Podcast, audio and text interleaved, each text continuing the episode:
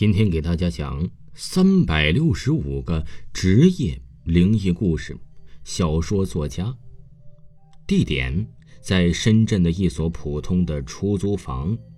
主要人物：男主角夏生，女主角王玲。时间呢是在二零一五年八月二十七号，中国鬼节。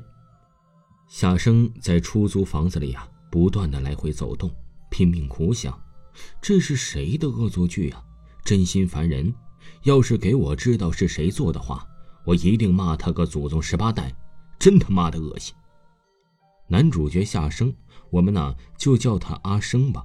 这次故事的男主角，阿生啊，是一个非常平凡的人，职业是深圳的一所公司的白领，而业余工作呀，就是写写小说、投投稿子等写作有关的东西。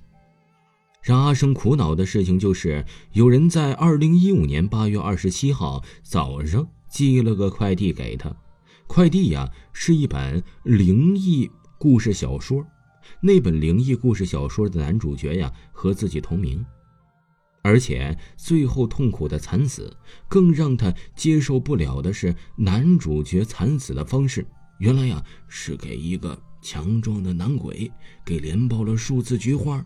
接着痛苦死去，这个恶心的灵异故事，阿生看完了后啊，哎，真是直冒着恶心，觉得什么烂小说，什么烂剧情啊，比自己写的东西可差多了。这是故意拿过来是气我的，还是诅咒我的呢？因为啊，这个阿生刚好收到快递的那天呢，是中国鬼节。这第二件事啊，下午五点半下班的阿生。坐车回出租房大概花了一个小时。这路上，阿生一直在想，竟然会有这么无聊的人对自己进行诅咒。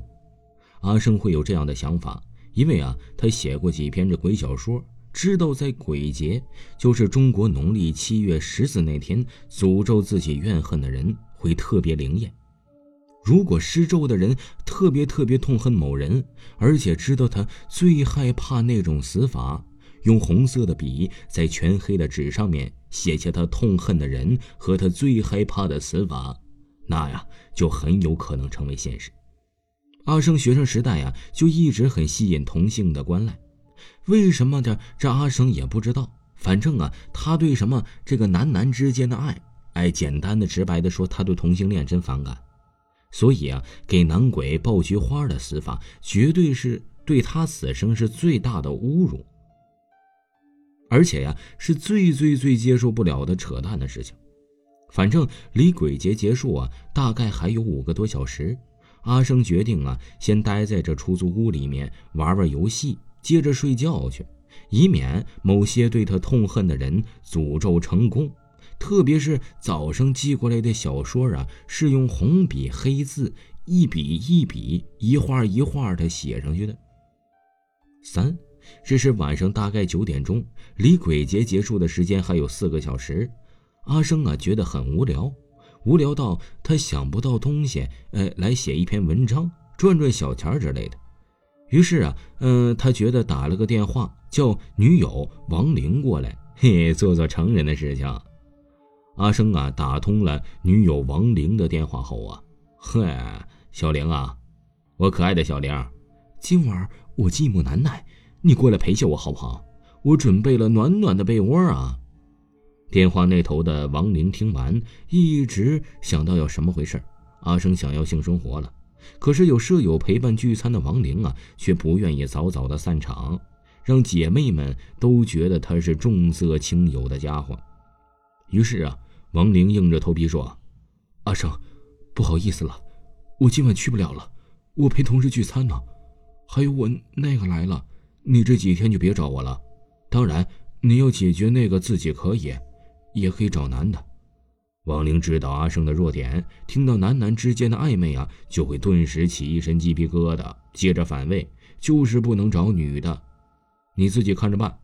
有多点志同道合的好友，就不会老要性生活了吗？谁叫你老写什么小说，把现实的人际关系那段都冷落掉了呢？说完呢，王玲就挂机了。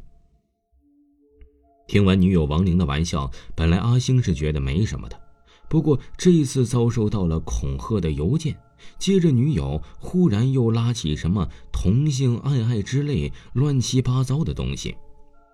阿星啊，忽然觉得心胸紧闭，自己有点纳闷。